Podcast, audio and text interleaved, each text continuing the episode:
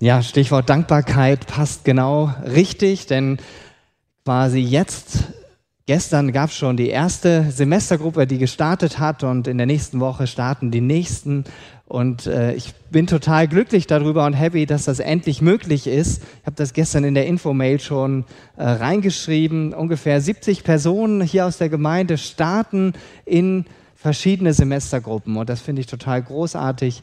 Wir sind bis Ende November zusammen unterwegs in ganz verschiedenen Formaten und ähm, vielleicht hast du noch Interesse und sagst, ich will mich noch einer Gruppe anschließen, dann mach das über die Homepage Kleingruppen neu gedacht, da findest du den Link und kannst noch spontan dazukommen. Ansonsten, ähm, ja, freut euch einfach auf diese gemeinsame Zeit und ich möchte gerne ganz bewusst dafür danken und beten für diese Semestergruppen, dass wir erleben, wie Gott uns zueinander führt durch die Begegnungen, die da geschehen, ähm, und dass er uns ja aber auch tiefer zu sich zieht an sein Herz, dass wir merken, ähm, wie er unser Leben erfüllt, wie wir das miteinander teilen können. Dafür möchte ich gerne beten.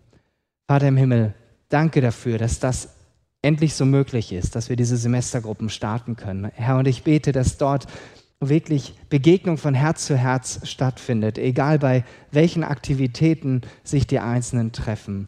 Dass du uns verbindest miteinander aber auch mit dir und dass wir erfahren dürfen, wie du uns näher an dein Herz siehst. Und ich bitte dich besonders um Segen für alle, die eine Semestergruppe leiten, dass du sie ausstattest mit dem, was sie dafür brauchen, dass du ihnen ganz viel Freude dafür gibst, was sie erleben, was für ein Segen das ist, das, was du ihnen aufs Herz gelegt hast, mit anderen zu teilen. Amen. Stichwort Dankbarkeit passt jetzt auch. Wir sammeln jetzt die Kollekte ein, die heute für die Arbeit unserer Gemeinde bestimmt ist. Wir finanzieren uns ja allein aus Spenden und für euch, die ja online dabei seid, ihr könnt das per Banküberweisung tun. Da wird der QR-Code eingeblendet und ähm, werden ein bisschen Instrumentalmusik hören, während die Kollekte jetzt eingesammelt wird durch die Austeiler. Sie gehen durch die Reihen, es werden keine Körbchen weitergegeben, das dürfen wir ja nach wie vor noch nicht. Und äh, die Kinder dürfen dann runter zu den Bibelkids in ihre Gruppen euch eine gesegnete Zeit mit euren Mitarbeitern.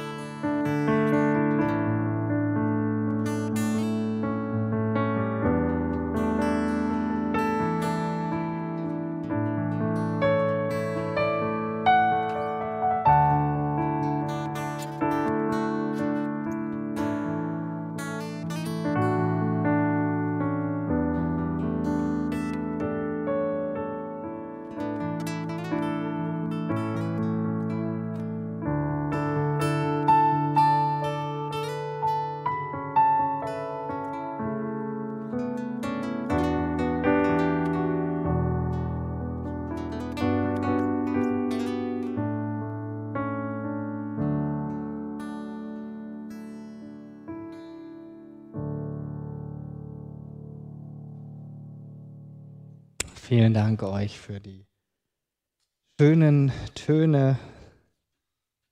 Vielleicht hast du das Lied rausgehört. Richtig zum Ankommen. Wir steigen ein heute in die erste Predigt dieser Predigtreihe. Und vielleicht hast du das schon gelesen und wir sehen das hier auch auf der Leinwand. Da ist ja der Titel drauf zu sehen, wenn wir das erste Bild eingeblendet bekommen. Hashtag Familie.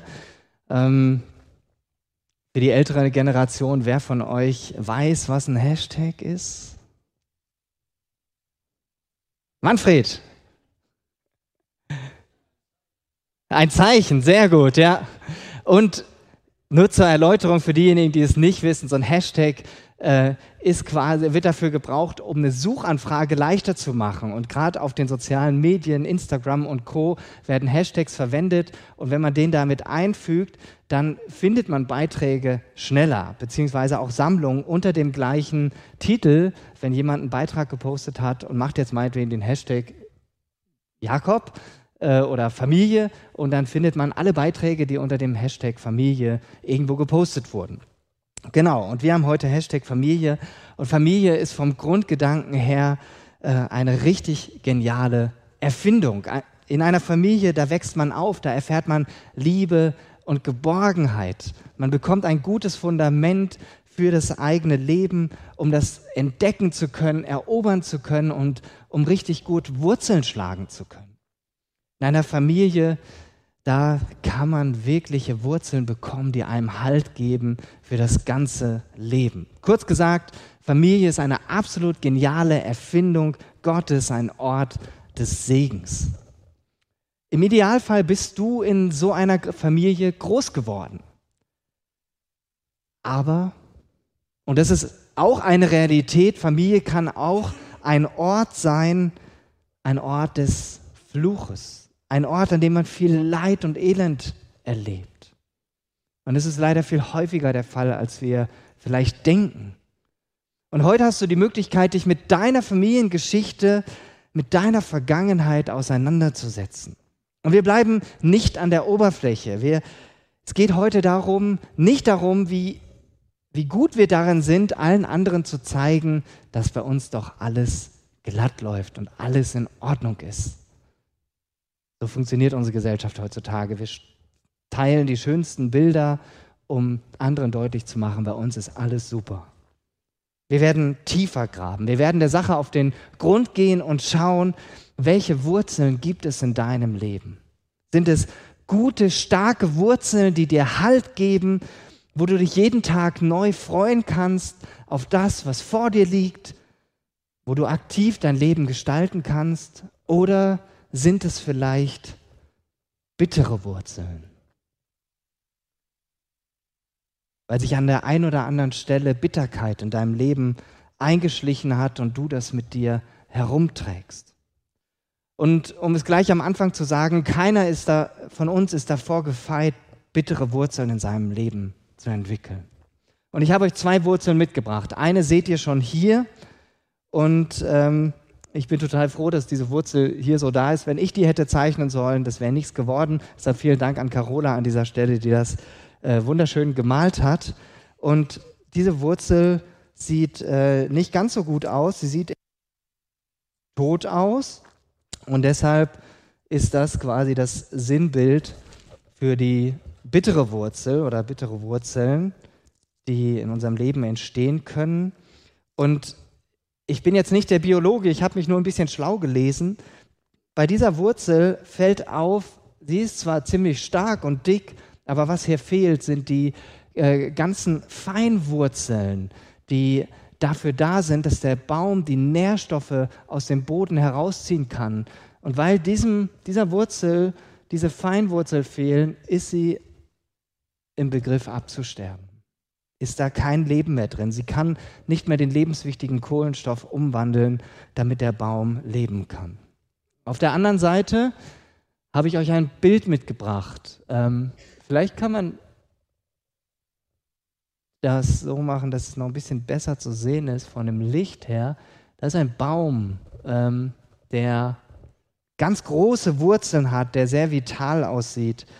Und dieser Baum, der steht für gesunde Wurzeln, für kraftvolle Wurzeln. Und wenn wir hier bei diesem Baum unter die Erde schauen würden, da würden wir Tausende, wenn nicht sogar Millionen von diesen kleinen Feinwurzeln finden, die dafür sorgen, dass der Baum die Nährstoffe aus dem Boden zieht, dass er Wasser bekommt und dass damit letztendlich dieser Prozess äh, in Gang äh, bleiben kann, was die Bäume machen, dass sie letztendlich Sauerstoff für uns produzieren. Also ein gesunder Baum, der für echtes Leben steht, für gesunde Wurzeln. Und beides möchte ich mit euch anschauen. Zum einen Dinge aufdecken, die Bitterkeit in unserem Leben, in unser Leben bringen oder gebracht haben und auf der anderen Seite aber auch benennen, wo sich gesunde Wurzeln entwickeln, wodurch. Und ich bin gespannt, wo du dich wiederfinden wirst.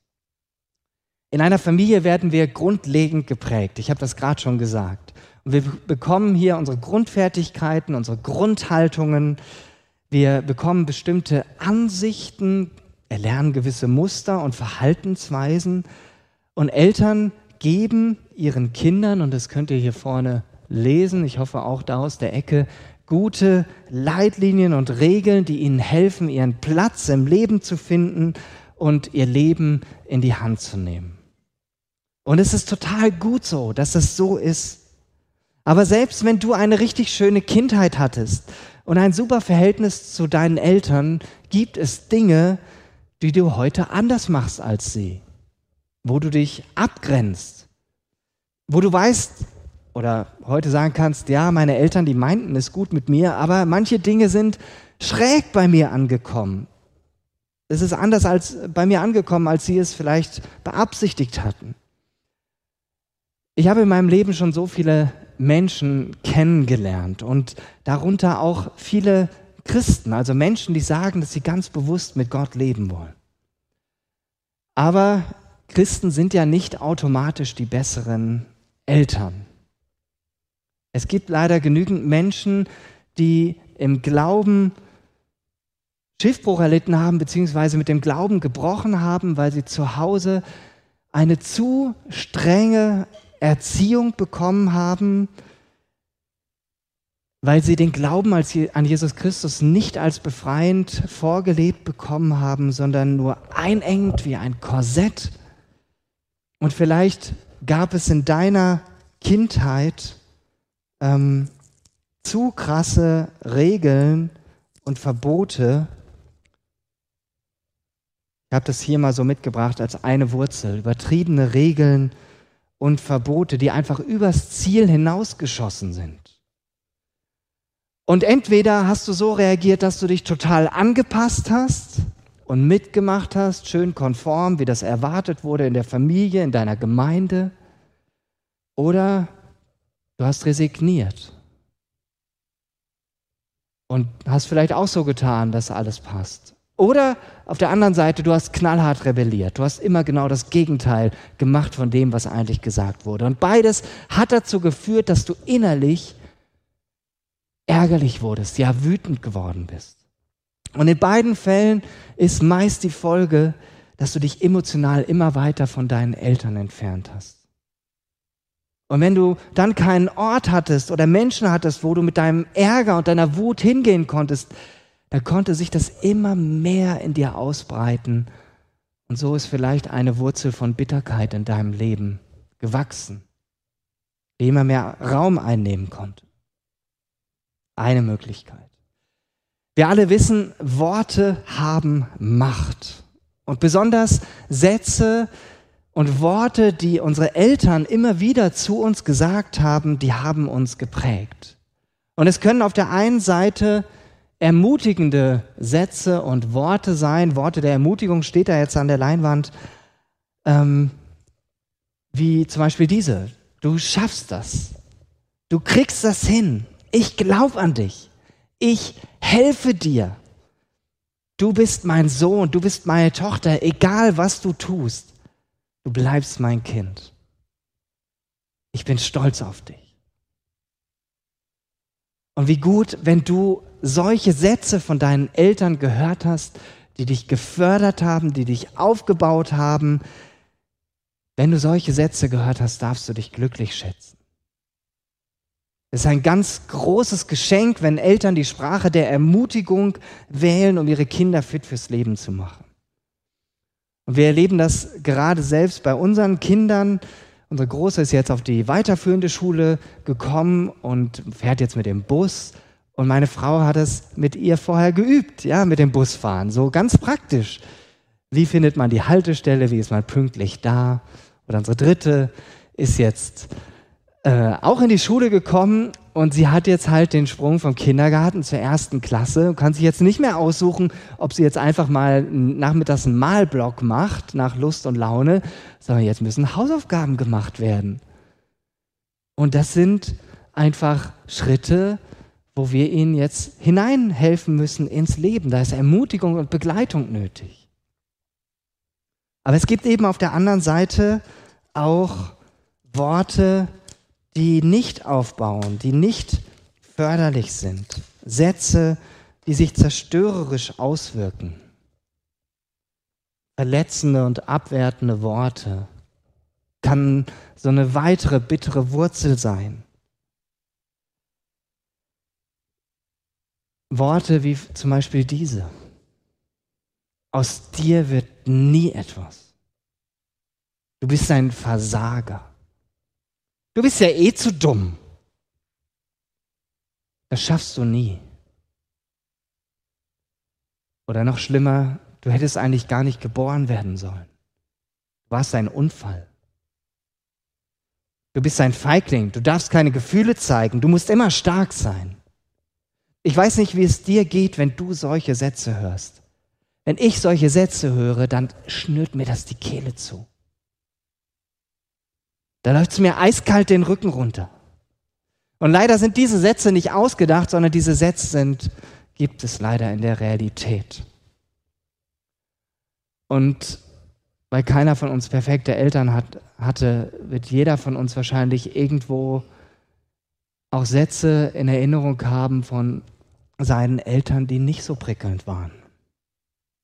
Vielleicht nicht so massiv. Aber das Fiese an solchen Sätzen ist, die gehen viel tiefer als Schläge. Die wirken viel intensiver nach und sie sind nach außen gar nicht sichtbar. Und die Auswirkungen, die bleiben oft unter der Oberfläche, wirken sich aber oft über Jahre aus. Solche Aussagen, die verbiegen Menschen. Sie verhindern, dass jemand eine gesunde Identität entwickeln kann, gesunde Wurzeln entwickeln kann. Ja, sie sorgen sogar dafür, dass die heilsamen Aussagen aus der Bibel teils nur verschwommen wahrgenommen werden können. Vielleicht ähnlich wie wenn man, ich glaube, grauen Star hat und noch nicht operiert ist und alles nur noch so verschwommen sieht. Und sie können aber nicht in der Tiefe ergriffen werden, weil eben diese Wurzel im eigenen Leben ist. Zum Beispiel die Tatsache, dass Gott uns liebt, die kann im Kopf wahrgenommen werden und geglaubt werden, jahrzehntelang, aber sie ist nie hier im Herzen angekommen. Wie eine innere Blockade, was damit zusammenhängt, dass man von Menschen das Gegenteil erfahren hat. Solche Sätze, die verursachen seelische Narben, die sich nicht selten auch psychisch oder auch physisch Luft machen können. Im Jugendalter vielleicht dadurch, durch Rückzug, durch Magersucht, durch Spielsucht. Die Online-Spielsucht ist ganz stark angestiegen, durch welche Gründe auch immer, nicht nur Corona, aber auch durch selbstverletzendes Verhalten. Wir haben hier ja die Vitos direkt vor der Haustür quasi. Da gibt es auch eine Kinder- und Jugendpsychiatrie. Und da gibt es Mädchen und Jungen, Jugendliche, die da hinkommen, die wahrscheinlich nur die Spitze des Eisbergs darstellen, die ganz massive Probleme haben, die selbstverletzendes Verhalten an den Tag setzen und die deshalb Begleitung und einen Schutzraum brauchen, damit sie sich nicht Schlimmeres antun. Eine mögliche bittere Wurzel, verletzende, abwertende Worte. Ein drittes, was eine richtig gute Wurzel hervorbringen kann, ist, und da habe ich hier das Stichwort Familie als Schutzraum gewählt. In den letzten Jahren ist die Forschung im Bereich, ähm, oder die, sind die Erkenntnisse im Bereich der Bindungs, Bindungsforschung immer mehr äh, zutage gekommen und wir wissen heute, dass Kinder, die eine sichere Bindung haben zu ihren Eltern, sich leichter tun mit den Herausforderungen, die das Leben an sie stellt. Solche Kinder haben eine emotional offene Strategie und verleihen ihren Gefühlen Ausdruck. Sie gehen leichter mit Stress um und können ihre Gefühle besser regulieren. Kinder, die Familie als Schutzraum erleben, die fühlen sich sicher, weil sie eine sichere Bindung haben zu ihren Eltern. Sie konnten eine sichere Bindung aufbauen. Und wenn Familie als so ein Schutzraum entwickelt wird, dann wirkt sich das einfach nur positiv auf die Bindung aus. Und wenn das aber nicht der Fall ist, dann spricht man von unsicher gebunden, unsicher vermeidender oder unsicher ambivalenter oder sogar von desorganisierter Bindung. Und eine krasse Sache, die dazu beitragen kann, ist, und ich traue mich das einfach mal zu nennen, ähm, das Stichwort Missbrauch.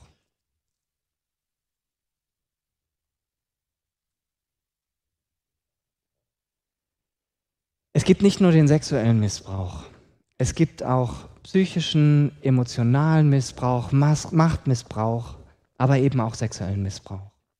Und leider gibt es viel zu viele Kinder, die Missbrauch erleben. Die Missbrauchsskandale in den Großkirchen sind bestimmt vielen noch in Erinnerung, auch wenn das gerade in den Medien nicht präsent ist. Aber ich glaube, dieses Jahr war es schon an den ein oder anderen Stellen in den Medien drin. Und es wäre trügerisch zu glauben, sowas gäbe es in Freikirchen nicht. Und je enger und je familiärer Gemeinden sind, desto höher ist leider die Wahrscheinlichkeit, dass dort auch Missbrauch vorkommen kann. Aber man muss nicht erst ins Gemeindeumfeld schauen, ähm, der Blick in die Familien reicht schon aus, weil die Täter oftmals aus den Reihen der Familien kommen. Und ich will das hier als persönliches Zeugnis weitergeben. Ähm, ich selbst habe das erlebt, nur in der leichten Form. Ähm, ich war neun Jahre alt und ein Onkel aus der Verwandtschaft war zu Besuch und der war homosexuell. Ich konnte damit nicht viel damit anfangen, ähm, wusste gar nicht, ob ich das zu dem damaligen Zeitpunkt wusste. Und als er mal zu, bei uns zu Besuch war, hat er mich mal in sein, zu sich ins Bett gebeten und ist da übergriffig geworden. Zum Glück ist das rausgekommen und meine Eltern haben ihn zur Rede gestellt und haben sich schützend vor mich gestellt. Und das hat mich davor bewahrt, daran tiefere Wunden zu kriegen, daran bitter zu werden. Sondern ich kann darüber reden, weil ich weiß, es ist geklärt.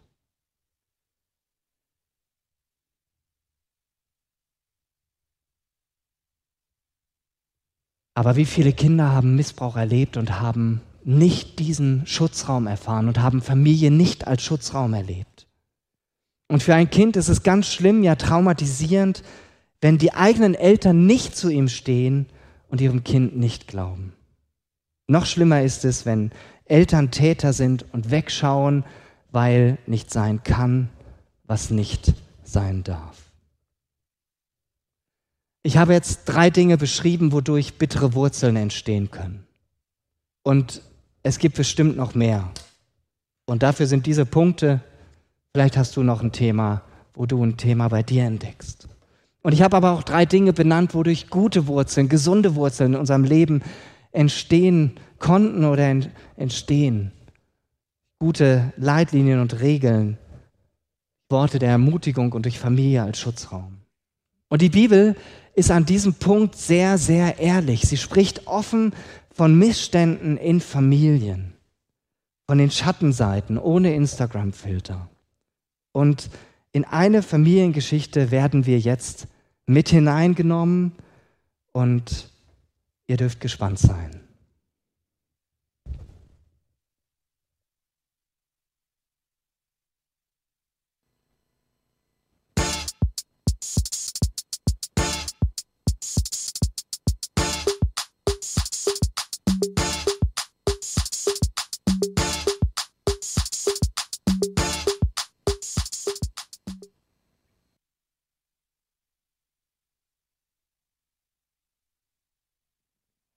Edu Isaacson ist 47 Jahre alt und der ältere Sohn des bekannten Fleischproduzenten Isaac Isaacson. Vor zehn Jahren hat er sich allerdings für das Aussteigerleben als Rocker entschieden. Heute ist er hier live bei uns auf dem roten Sofa und steht uns Rede und Antwort zu den spannenden Fragen rund um die Familiengeschichte.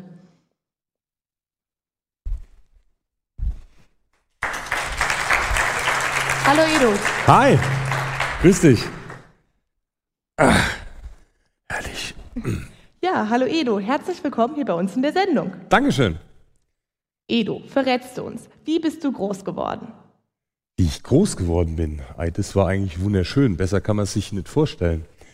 Also wir sind oft äh, draußen unterwegs gewesen, haben Lagerfeuer gemacht, Baumhäuser gebaut, sind auch mal über Nacht draußen geblieben.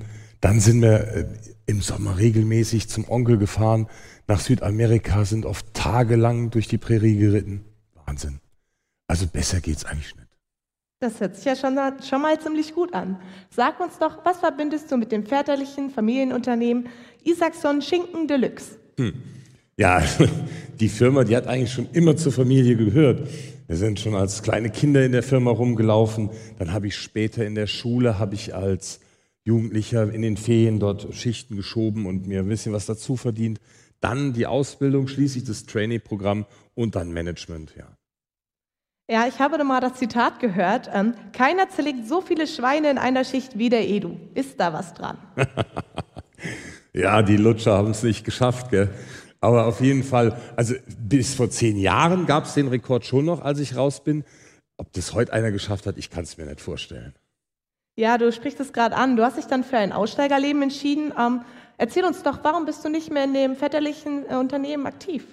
Ja, wie ich schon gesagt habe, ja, von, von klein auf war ich ja in dem Laden und eigentlich war jedem klar, dass ich die Firma übernehmen soll. Also mir war es klar, den meisten anderen war es klar, eigentlich war es jedem klar. Und dann habe ich Gerüchte erfahren, dass praktisch mein Bruder den Laden übernehmen soll, beziehungsweise die neue Stiftung, die dann mein Vater gründen wollte. Und da, als ich gemerkt habe, dass das tatsächlich so ist, da habe ich dann keinen Bock mehr gehabt. Ja, das klingt jetzt ein bisschen nach Familienstreit. Wie ist denn das Verhältnis zu deinem Bruder heute?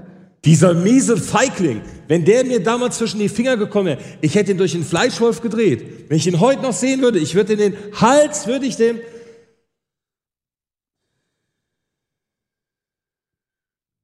Alles gut. Ja, ich merke, bei dir schwingt da noch einiges sehr emotional mit. Ähm, warum ist das so? Naja, wie würdest du dich denn fühlen, wenn dir auf einmal die ganze Perspektive genommen worden ist, wenn deine ganze Zukunft verbaut ist, wenn du, keine, wenn du kein Ziel mehr hast? Ja, das hört sich jetzt so an, als würde da noch eine Geschichte hinterstecken. Was hat dich denn dann damals so verletzt? Willst du wirklich die ganze Geschichte wissen? Okay. Ja, ich hatte also damals eine Freundin und mein Bruder kam gerade mit seiner neuen Harley an. Da habe ich gedacht, na, das wäre eine gute Kombination. Habe gefragt, kannst du mir bitte mal das Motorrad leihen für ein Wochenende mit meiner Freundin? Bringe ich dir wieder, alles okay. Da sagt er zu mir, ja klar, kein Ding, wenn ich dafür dann später die Firma übernehmen darf. Ich sage, ja, ja klar, du die Firma übernehmen. Was willst du noch alles haben? Natürlich habe ich ja gedacht, das war ja ein Scherz. Dann hat er aber irgendwann angefangen, hinter meinem Rücken Intrigen zu spinnen, Halbwahrheiten zu erzählen, ähm, Dinge zu erfinden, die einfach nicht so waren. Er hat angefangen, meine Ideen als seine auszugeben und hat so nach und nach immer mehr Leute auf seine Seite gebracht und hat sich ständig darauf berufen, dass wir das ja so abgemacht hätten. Und am Ende hat der Vater auch noch geglaubt, ja. Ja, das hört sich jetzt nicht so an, als seist du bis heute darüber hinweggekommen. Nee, das hat schon ein paar Stunden beim Psychiater gekostet, ne? Also, ja. Moment.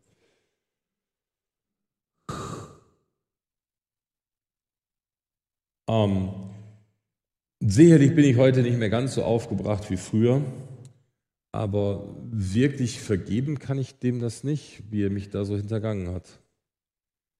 Und ja, wenn ich dann manchmal so drüber nachdenke, dann kommen mir schon Momente, wo ich dann denke, warum habe ich das damals so gemacht? Warum habe ich das damals so zugelassen? Warum habe ich da eingestimmt?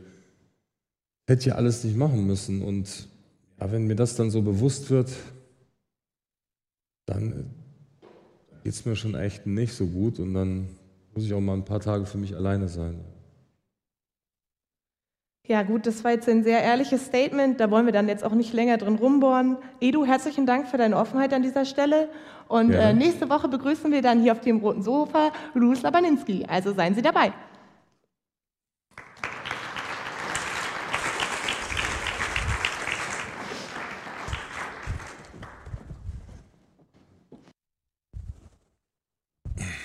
Mal tief durchatmen.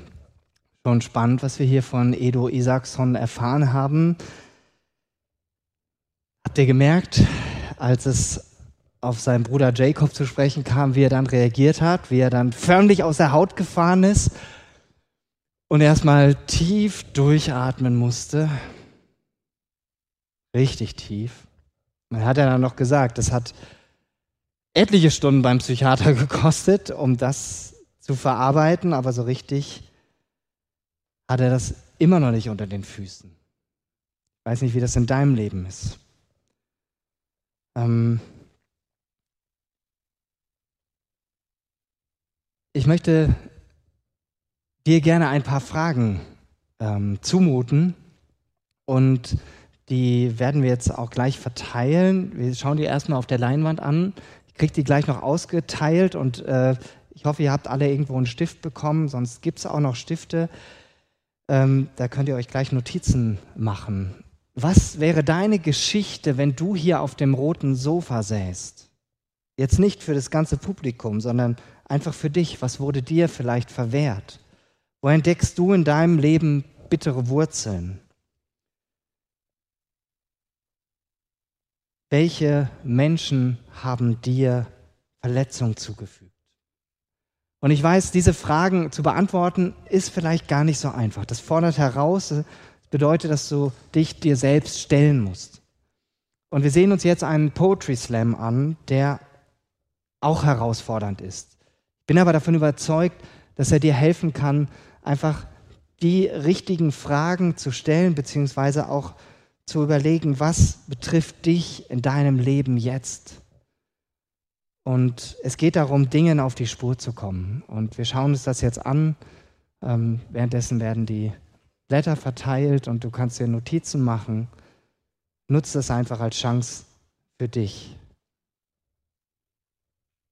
Vielleicht bist du an irgendeinem Punkt berührt und merkst, ja, da war was in meiner Vergangenheit und da muss ich ran. Vielleicht hast du das viel zu lange weggedrückt und es ist jetzt hochgespült worden, weil du eigentlich den Schmerz nicht spüren wolltest. Du merkst, du kannst und du willst aber so nicht weiterleben. Und wenn es so ist, dann mache ich dir ganz viel Mut, einen ersten Schritt in diese Richtung zu gehen, dass sich da was verändert. Sieh auf deine Wurzeln. Sind es diese Wurzeln oder die guten Wurzeln? Und benenne für dich ehrlich, wo du Heilung brauchst, wo Dinge nicht in Ordnung sind. Und überlege auf der anderen Seite auch, wo sind deine eigenen Anteile? Gibt es Menschen, die du verletzt hast, wo du etwas zu klären hast? Vielleicht willst du dir das aufschreiben. Ihr habt diese Blätter und hoffentlich auch einen Stift. Oder wenn du online dabei bist, ähm, Vorhin war dieser QR-Code zu sehen. Oder du findest es auf unserer Homepage, auf der Startseite, findest du auch das Dokument nochmal. Wir werfen nochmal einen Blick auf die Geschichte von Edo. Der wurde ja richtig über den Tisch gezogen von seinem Bruder Jacob. Und kein Wunder, dass er einen solchen Hass auf seinen Bruder hat und dass er sagt, ich kann eigentlich gar nicht vergeben. Am liebsten hätte er ihn umgebracht, durch den Fleischwolf gedreht. Doch die Geschichte ging ja glücklicherweise weiter. Nicht nur hier im Theaterstück, sondern auch in der Bibel kannst du das nachlesen. 1. Mose 33. Esau hat Jakob nicht umgebracht. Jakob hat sich schnell aus dem Staub gemacht, damit eben genau das nicht passiert. Vermutlich wäre die Geschichte sonst anders weitergegangen. Und wir finden in der Bibel dann eine ganz spannende Szene, wie sich diese Situation dann aufgelöst hat. Jahre später kehrt Jakob zurück in seine Heimat, wohl wissend, dass er seinem Bruder das erste Mal wieder begegnet. Diesmal ist er in einer ganz anderen Situation. Allein ist er in die Ferne gegangen und jetzt ist er mit vier Frauen und jeder Menge Kindern auf dem Weg nach Hause. Er hat riesige Viehherden. Äußerlich geht es ihm richtig gut. Doch ihm geht es richtig gut, weil er erfahren hat, dass Gott ihn gesegnet hat. Doch da war dieses schlechte Gewissen, dieser erschlichene Segen, dieser Betrug damals gegenüber seinem Bruder und gegenüber seinem Vater. Und Jakob hatte so viel Schiss, seinem Bruder Esau zu begegnen, weil er schon die Information bekommen hat, Esau zieht mir mit 400 Männern entgegen. Und was macht Jakob? Er schickt alles, was er hat, seine ganzen Knechte äh, mit den Viehherden, seine Kinder, seine Frauen, schickt er alle vor und er kommt als letzter. Er will Esau ganz großzügige Geschenke anbieten, um ihn ja friedlich zu stimmen, gütlich zu stimmen. Er selbst traut sich gar nicht, Esau zu begegnen, sondern als er ihn sieht, fällt er siebenmal auf den Boden und zeigt so, ich stehe unter dir. 1. Mose 33, 3, könnt ihr das nachlesen. Aber die Reaktion von Esau war ganz anders, als Jakob es erwartet hat. Wir lesen dann in Vers 4, Esau aber lief ihm entgegen, umarmte und küsste ihn und beide weinten voller Freude. Kann man sich jetzt noch gar nicht vorstellen, diese Szene. Hier findet nach vielen Jahren eine Versöhnung statt, an der beide beteiligt waren.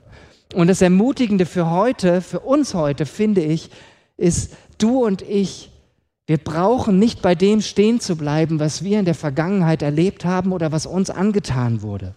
Wir haben die Chance, uns den Dingen zu stellen, sie aufzuarbeiten. Ja, und sogar die Möglichkeit, dass Beziehungen wieder heil werden dürfen, heil werden können. Vielleicht gibt es da etwas, was du mit deinem Vater oder deiner Mutter klären musst. Vielleicht auch mit deinem Bruder oder deiner Schwester. Und das geschieht durch Buße und Vergebung. Du und ich brauchen die Bereitschaft, Verantwortung zu übernehmen, auch für eigenes Fehlverhalten. Und das bedeutet es letztendlich, Buße zu tun. Wir kehren um von falschen Wegen und wir bitten um Vergebung. Und das geschieht auf zwei Ebenen. Erstmal auf der Ebene zwischen Gott und dir. Denn alle Fehler, alle Schuld, die wir in unserem Leben auf uns laden, die stören unsere Beziehung mit Gott. Sie machen sie eigentlich unmöglich. Und zum Glück und im wahrsten Sinne des Wortes, Gott sei Dank, hat Jesus bereits am Kreuz diesen großen Befreiungsschlag für jeden von uns getan. Als er dort am Kreuz hing vor 2000 Jahren, da trug er die Schuld der ganzen Welt. Er trug deine und meine Schuld und auch die Schuld, die andere dir und mir angetan haben. Und damit ist der Weg zu Gott frei, damit wir mit ihm in Beziehung leben können. Und dann ist da diese andere Ebene, die zwischen uns und unseren Mitmenschen, egal ob nah oder fern. Und weil Gott dir vergibt und Jesus diese Vergebung für uns ein für alle Mal erwirkt hat, deshalb können wir uns als Menschen gegenseitig von Herzen vergeben. Wenn zwei Menschen bereit sind, sich gegenseitig zu vergeben, dann wird daraus Versöhnung. Wie bei Jakob und Esau das später tatsächlich der Fall war. Und das ist genauso heute möglich in deinem und in meinem Leben. Das ist die gute Nachricht. Und wenn dir Dinge widerfahren sind, die dich verletzt haben, Dinge hiervon, oder wie sie gerade in dem Poetry Slam benannt wurden, dann brauchen diese Bereiche Heilung. Dann brauchst du in diesen Bereichen Heilung. Und ein wichtiger Schritt auf diesem Weg zur Heilung ist auch, um Vergebung zu ringen. Denn ich kann in der Opferrolle drinbleiben und sagen, das ist mir angetan worden und ich schleppe das mein ganzes Leben lang mit mir rum. Oder ich trete da hinaus, einen Schritt in die Freiheit und sage, ich will mich davon nicht länger knechten lassen. Ich will vergeben, selbst wenn es nicht zur Versöhnung kommen kann. Vergebung geschieht, indem du die Menschen um Vergebung bittest, also dass du erstmal Jesus darum bittest, dir zu helfen, diesen Menschen vergeben zu können. Und je nachdem, was das war, ist es ein Prozess und nicht einfach nur eine Kopfentscheidung. Der, der Bauch, das Gefühl muss mitkommen. Es geht oft nicht von heute auf morgen, wenn das so tiefer liegende Sachen sind. Aber letztendlich befreist du dich von einer Last, die auf deinem Leben liegt. Und es ist viel anstrengender, diese Last bis zu deinem Lebensende mit dir herumzuschleppen und anderen nachzutragen. Viel besser ist, wenn du vergibst und dadurch frei wirst. Denn das ist auch wahr, jeder von uns wird auch zum Täter. Das heißt, wir verletzen andere. Und wir brauchen immer wieder die Bereitschaft, eigene Fehler, eigene Schuld zuzugestehen, Buße zu tun und Vergebung zu bitten, wo wir merken, dass wir andere verletzt haben. Und dazu will uns Jesus immer wieder neu die Kraft geben durch seinen guten Geist, dass wir das tun können, weil er durch seinen Geist in uns lebt. Und ich komme zum Schluss. Gott will nicht, dass dein ganzes Leben durch solche bitteren Wurzeln zerstört oder in Mitleidenschaft gezogen wird, vergiftet wird, sondern er möchte, dass unsere, unsere gesunden Wurzeln hervorkommen, dass bittere Wurzeln gesunden können, dass sie heil werden, dass neue Feinwurzeln wachsen. Das kann Jesus nämlich.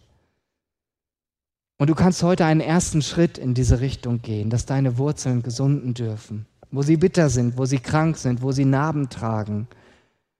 Und du brauchst diesen Weg nicht alleine gehen, sondern du kannst dir eine Vertrauensperson suchen, mit der du sprichst, die mit dir betet, die dich darin begleitet.